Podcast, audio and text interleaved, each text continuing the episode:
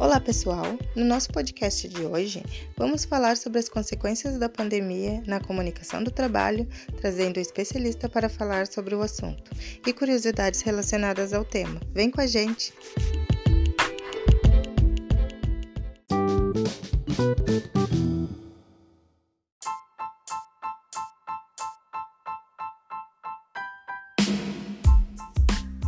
Comunicação no trabalho. Pessoas com habilidade de comunicação são as que conseguem causar boas impressões e até influenciar outras pessoas com suas ideias. A comunicação é a forma que as pessoas transmitem seus pensamentos e necessidades umas às outras. Essa pode ser verbal, por meio da fala e uso da linguagem, ou de forma visual, por meio da escrita, mensagens, cartas, cartazes, etc. Essa forma de se expressar pode, se bem formulada, fazer com que um grupo de pessoas se unam e trabalhem bem juntas por um objetivo em comum, como no ambiente de trabalho em uma empresa. Porém, se mal feita ou se encontrar ruído no meio em que a mensagem é enviada, ruído esse que pode ser literal como em um lugar barulhento, ou também pode ser uma interpretação errada de alguém que transmita a mensagem a outras pessoas. Pode gerar conflitos, desentendimentos e desavenças. Considerando novamente o ambiente de trabalho em uma empresa, a falha na comunicação pode causar pânico entre os funcionários, por pensarem que podem perder seus empregos ou conflitos entre colegas de trabalho, tornando o ambiente de difícil convívio e desagradável exercer funções profissionais.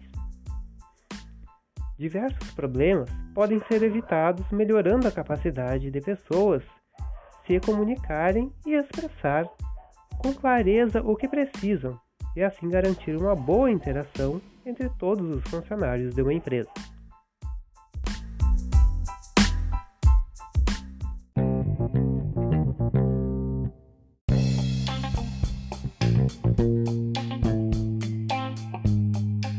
Nunca ouvimos tanto falar de home office como desde o início de 2020, onde a nossa casa também virou o nosso ambiente de trabalho. Números e pesquisas já apontam que o home office é tendência de mercado. Isso por baixar os custos da empresa e aumentar a qualidade de vida do trabalhador. Quando pegamos, por exemplo, trabalhadores de grande metrópoles que demora horas e horas para ir e voltar do ambiente de trabalho. Mas como fica a comunicação do trabalho entre os colegas dentro do home office? Como manter uma equipe motivada? Para isso, hoje vamos conversar com a Dai, que é especialista em comunicação positiva e trabalha diretamente com colaborador e chefia. Boa tarde, Dai. Muito obrigado por estar participando do nosso podcast. Boa tarde, é um prazer estar aqui falando com você.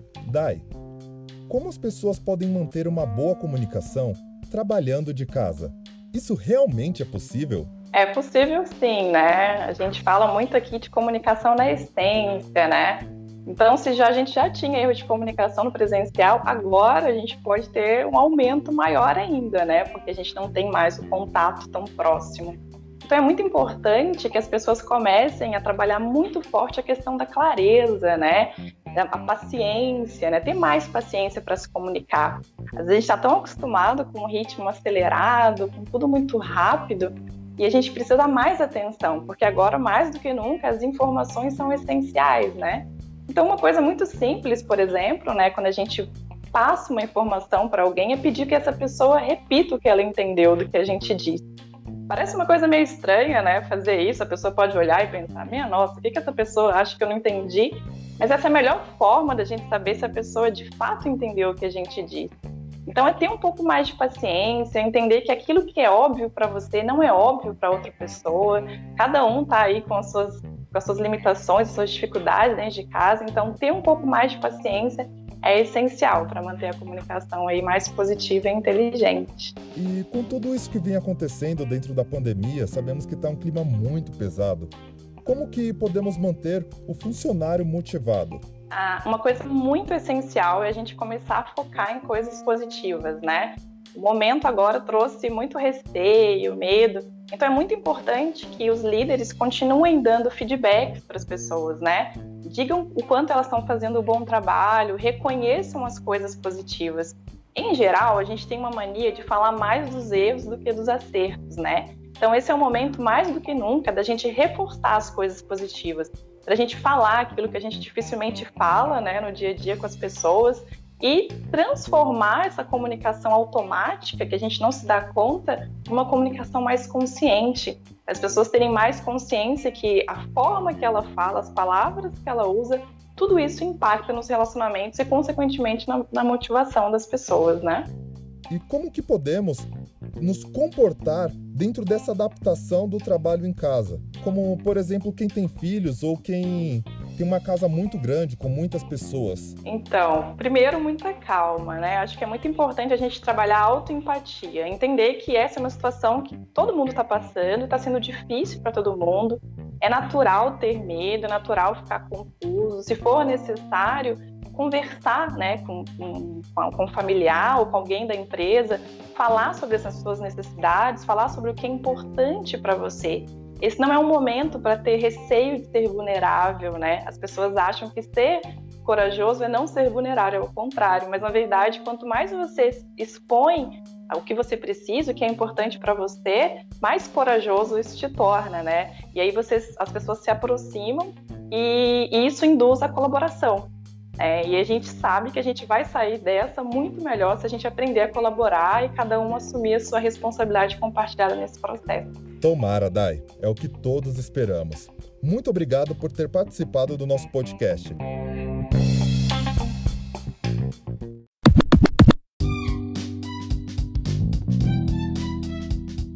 Depois de tudo que escutamos ao longo desse podcast, fica fácil perceber que a comunicação ela é muito importante no ambiente de trabalho, principalmente nesse momento de pandemia. Ela é importante e nos ajuda principalmente dentro do nosso network, aumenta o nosso poder de venda e principalmente de negociação. E para aperfeiçoar ainda mais a sua comunicação, eu vou te dar cinco dicas especiais para você ter uma boa comunicação. Vamos lá. A primeira é a seguinte: olhe no olho. Você olhar no olho aumenta muito mais a confiança de quem está ouvindo a sua palavra. A pessoa realmente percebe que você está falando algo e você está seguro no que está dizendo. E no momento que você está escutando, olhar no olho dá a sensação de que você realmente está prestando atenção em tudo que a pessoa está falando. Isso aumenta muito a sua credibilidade na hora do diálogo. A segunda dica: sorria. O sorriso abre portas. Essa é uma dica que meu pai sempre me disse. Quando uma pessoa pode estar num dia horrível, talvez um sorriso, um sorriso pode mudar o dia dela. Então sempre coloque um sorrisão na cara, mas não um sorriso falso. Tente aquele sorriso realmente sincero, onde que você possa ter um diálogo com a pessoa e isso vai quebrar as primeiras portas e vai trazer um pouco mais de proximidade entre vocês. Afinal, o sorriso amolece corações. Terceira dica: postura ereta. A postura ereta aumenta muito mais a sua autoconfiança, pois quando você está ereto, você se sente muito mais confiante para executar um discurso.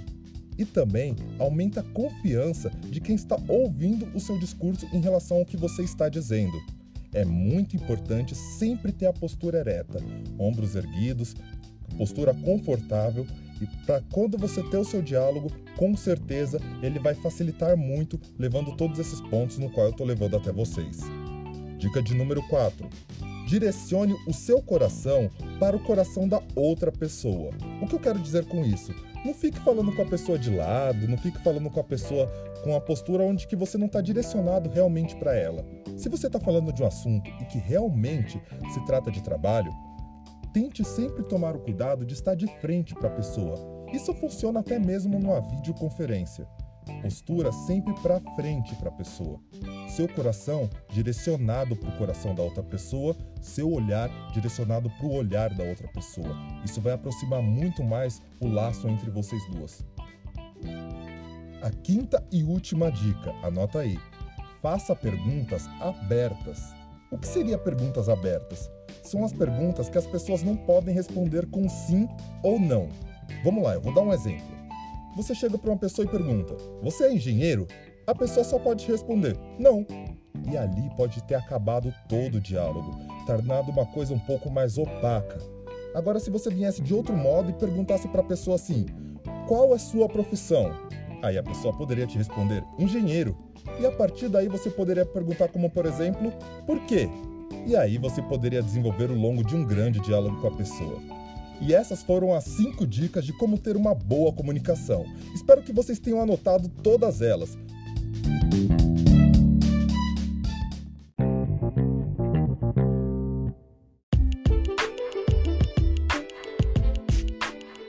Eu sou a Rejane e para finalizar nosso podcast de hoje, quero agradecer ao entrevistado, meus colegas de grupo William Giancarlo, nossa professora Marie Gley e nossos colegas do curso técnico em segurança do trabalho do CETISM.